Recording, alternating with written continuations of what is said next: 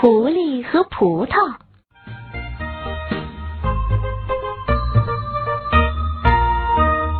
狐狸发现了一棵葡萄树，树上的葡萄又大又红，馋得狐狸直流口水。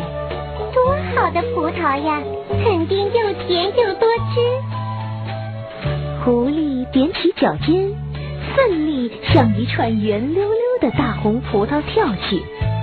一次，两次，矮个的狐狸累得气喘吁吁，却根本够不着葡萄。这可把他给急坏了，在树下团团转起圈来。有了！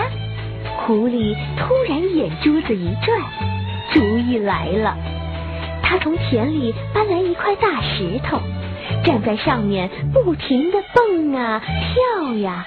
连汗珠子都冒了出来，结果狐狸折腾的腰酸腿痛，可葡萄还是高高挂在树上，真是倒霉透了。